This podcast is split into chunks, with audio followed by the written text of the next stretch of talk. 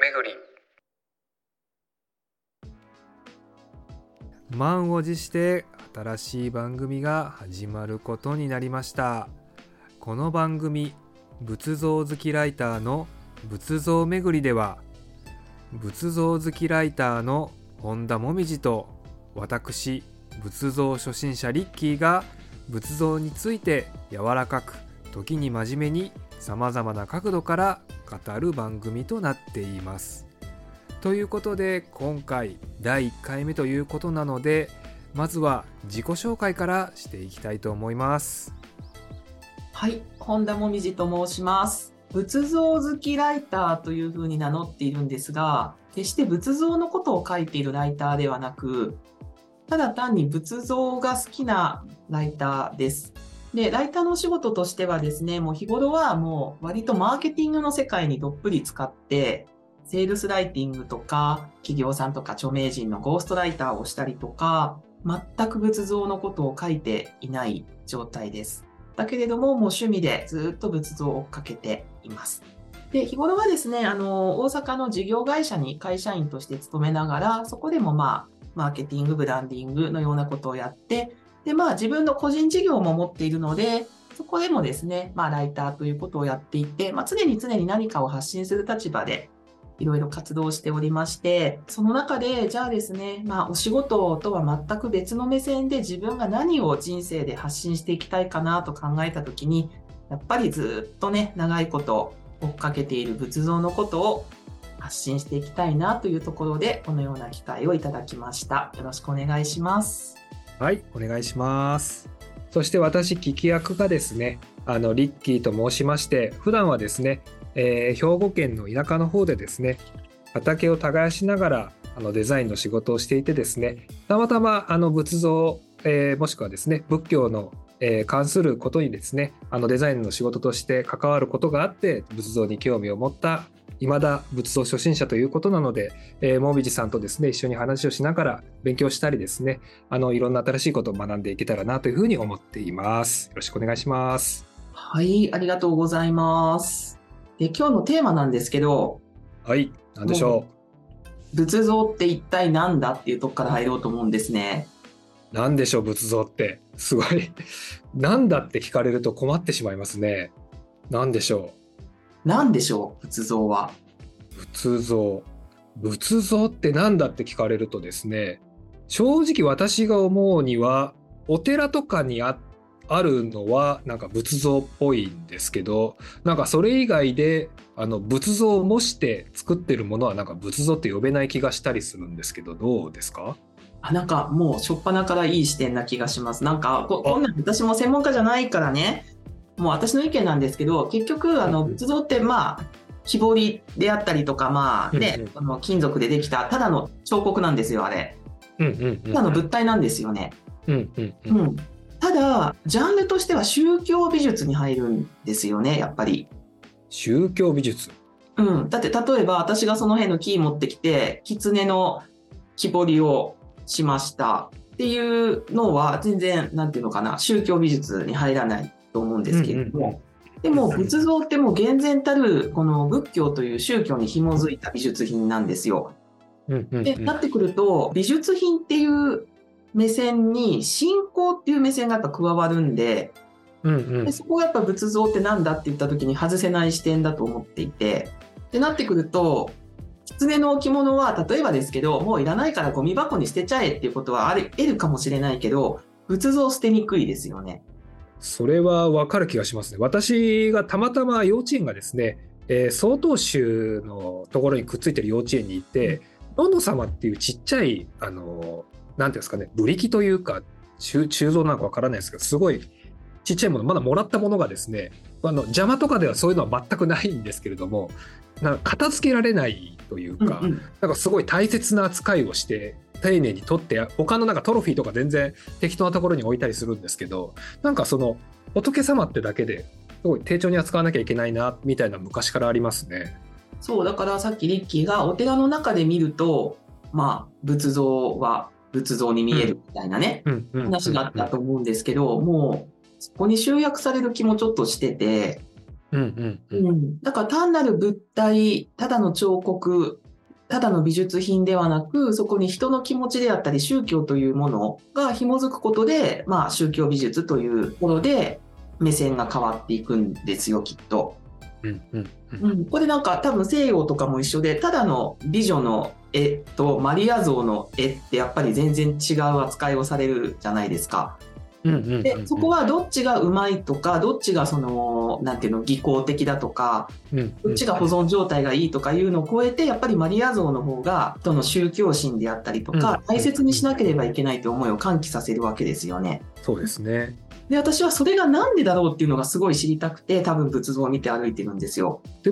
今のお話だけ聞くと要はあの仏師さんって方がいらっしゃると思うんですけど、じゃあその仏師さんがさっき狐の置物の話されていましたけれどもその仏師さんが彫ったものっていうのはぶじゃあ仏像じゃないのかって聞くとなんか仏像な気もするんですよねななんとなく。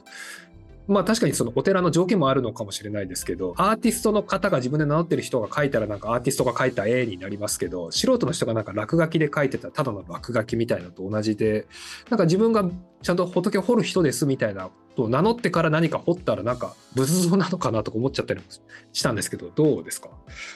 だから、なんかね、もうそこは難しいし、誰も答え持ってないと思うんですけど、じゃあ、こう、素人の人がね、何か願いを持って、うんうんおばあちゃんの家の木をこう切り倒すときにそこの枝を拾ってきて、自分なりに小さな仏像を彫って、おばあちゃんのことを思い出しながら持ち歩いてましたって。それは仏像じゃないのかというと、ちょっと仏像だと思うんですよ。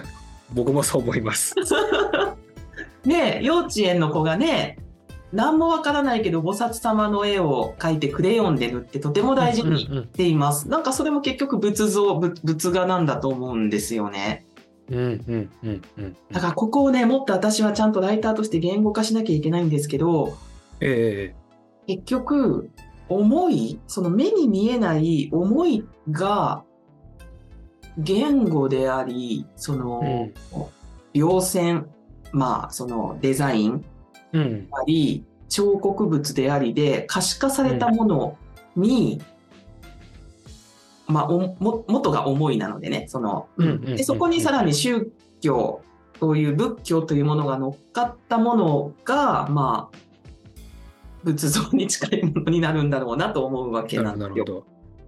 今のお話だけ伺うとやっぱりストーリーが何か支えてる感じはするので先ほどねおばあちゃんの話もしかり、うんうんうん。あのお子様が描いた絵の話もしかりですけれども、まあ、そこに思いを聞いたらあ途端にその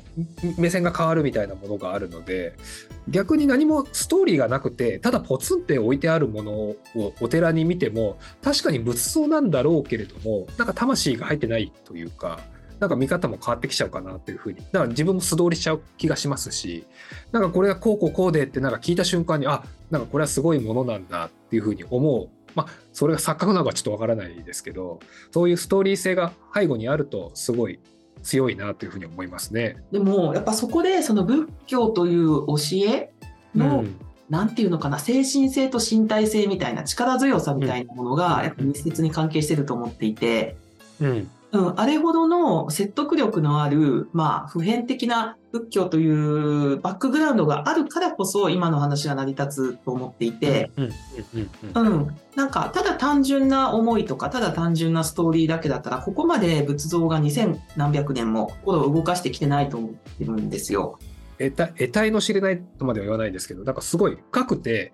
分からないっていうのもある意味いいのかなというふうに思いますけどなんだか深いというか素人目線からすると分からないけどすごい昔からあるからすごいものなのかなっていうものだけでもなんかいい気がしますけどね。で、ちょっと、まあね、このラジオは連載していいんですよね、私。していいと思います。この辺めっちゃ喋りたいことあるんで、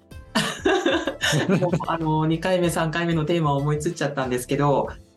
で、私、宗教美術はやっぱ美しいから残ってきたと思っているんですよ。例えば、あの、イスラム教はね、偶像崇拝しませんと。あそうなんですね。うん、一切禁止なんですよね。偶像崇拝禁止なんですよ。だからちょっとまあ辛い話になりますけど、タリバンがアジア中の仏像を壊して回るみたいな過激派ね。んうんうんうんうんうんうんそういう話もあるわけで、と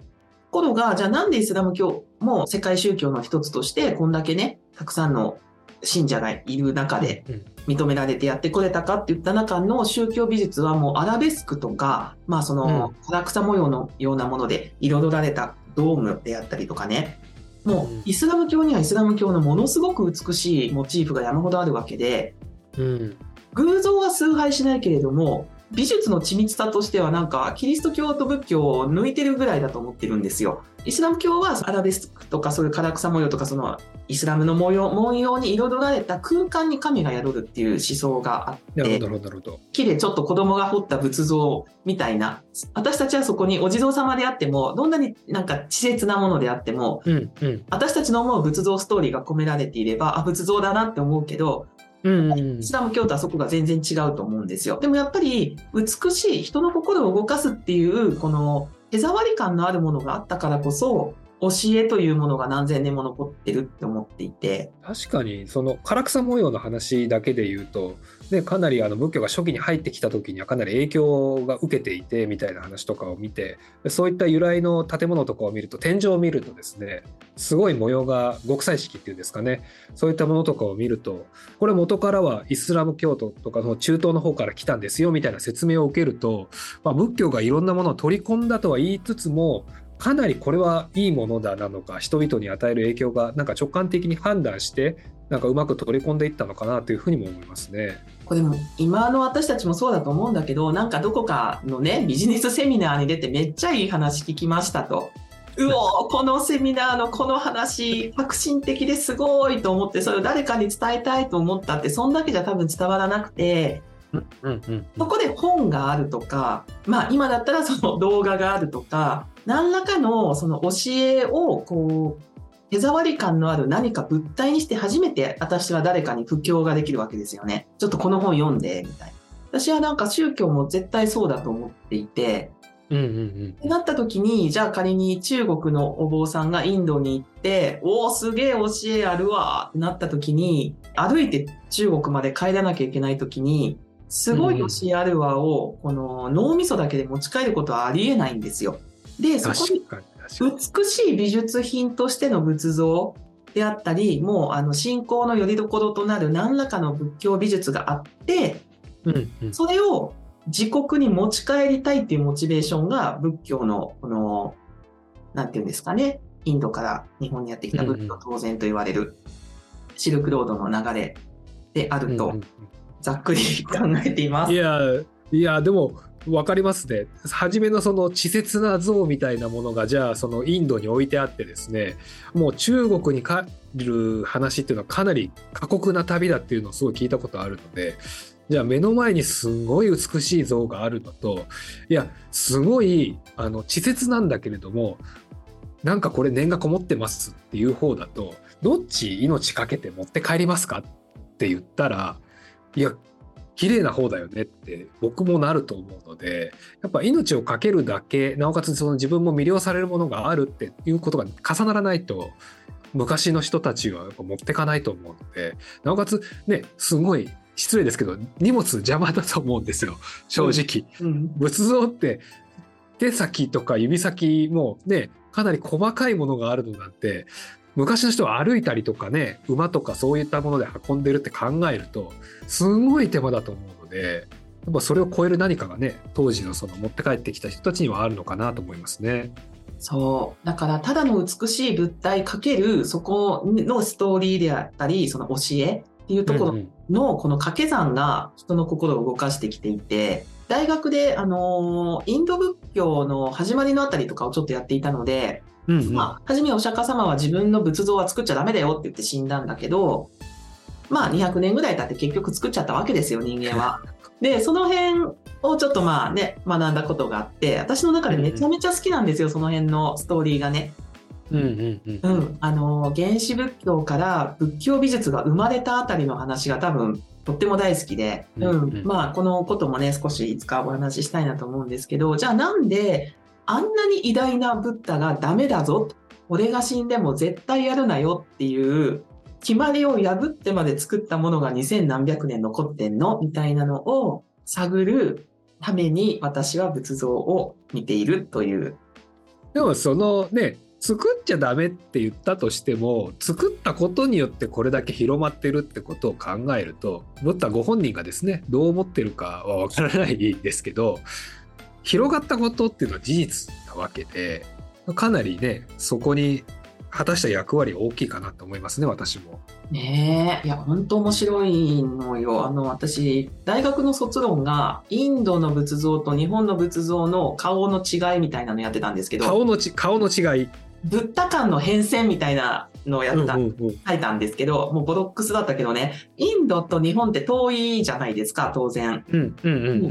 で、そこを何百年かかけて仏像が、まあ、動いてやってくるわけですよ、人に運ばれて。うんうんってなってきたときに、例えばシルクロードの砂漠地帯、あの、香港とかローダンとかね、があるあたりって、戦争も多いし、あの、オアシスも動くから、ちっちゃな小国家がこう、生まれては消え、生まれては消えみたいな。あそこの砂漠からね、出てくる仏像は結構ちっちゃいんですよ。ああそうなんですね。で、ちっちゃくて、ちょうど今私このパソコンのマウス持ってるんですけど、ああびっくりしたすごい丸い仏像様が出てる。このね、マウスぐらいの大きさの、こう、これが観音開きにパカってなるね、うんその中に仏像が入ってるペンダントみたいなのが出てくるんですよ、砂漠から。おお細かそうですね。なんか携帯用仏眼っていうやつなんですけど、で、それなんでかっていうと、戦争とか、その、それこそ黄砂に吹かれて街がなくなってしまったら動かなきゃいけないじゃないですか。だから持ち歩ける仏像が流行るんですよ。携帯性がってことですね。携帯仏像なんですよね。中国が唐とか、まあ、栄えて、でっかい都ができたら、動く必要がなくなるので大仏ができるんですよ。なるほど。おやっぱ大きくしたくなってくるんですね。大きく。だってもうね、ここに都を作って、ね、繁栄したらもうそこじゃないですか。多分権力者はここが永遠と思うわけですよね。みたいな感じで、まあ、唐の話、唐というかまあ北魏とかそれぐらいの時代に中国のね、まあうんうん。中国の沿岸部まで行かないけど、シルクロードよりは沿岸部の方では、まあ、あの、大きな石窟寺院とかがいっぱい生まれて、うんうんここで石のね、仏像がたくさん掘られたり、巨大化していくわけですよ。うんうんうん。うんうん。みたいなのって、すごい環境に左右されるじゃないですか。本当にそうですね。それを聞くといろんな種類の仏像さんがいるサイズもそうですし、なんかそれも生まれてくる理由にもつながりそうですね。そうなんですよ。でね、意外とシルクロードでは弥勒菩薩が流行ってるとか、なん弥勒か、菩薩？そう、弥勒が流行っちゃったりね、したり。うんうん。当然日本でも日本でも平安以降にまあ浄土教みたいなものがね生まれて、うんうん。有名なのが宇治の平等院合同とかいう浄土の世界みたいなところで阿弥陀如来にね、うん。浄土に連れてってもらおうみたいなムーブメントがあったりするとやっぱり阿弥陀如来がたくさん作られるとかあるじゃないですか。僕もあれはちょっと乗ってみたいなと思いました。雲の上に連れてかれたい感じはありますね。宇宙用菩薩ね。宇宙いいよね。すごいね、楽しそうですもんね。昔の人がね、あのちょっと話ずれちゃいますけど、うんうんなんか楽しそうなところにやっぱ行きたい感じがするので、うんうんうんなんかすごい賑やかな楽器持ってね、こう、皆さんで迎えに来てくれるなんてなんてサービスいいんだみたいな感じですから、ね、それがね、ある仏像で表現されてるってのもすごいなと思いますよね。ね本当うんまあ木彫りの何かに自分の人生の次の世をイメージさせられるってすごいことだよね。それもね、ゼロから作ってるわけですからね。基本的に世界はないところから想像させるとこまでできちゃってるのがその仏教というかね仏像の空間のすごいところだなと思いますね。そう。あ、でもその、ゼロからというのを言うと、ちょっとこれは私ね、ぜひちょっとお坊さんとお話をしてみたいんだけど、私の認識では、仏像もある程度教本に書かれている。ものを題材にしているのが初め、初めというかまあ、多いというか、そういう認識が結構あって、つまり、ああそうなんですね。何々教の中に、例えばだけど、五雲の雲に乗った阿弥陀如来が、あのうーん。両両側に観音を従えて、来合して、なんか錦がこうでこうで、飛天が飛んでみたいな経典があって、それを、まあ、元にして、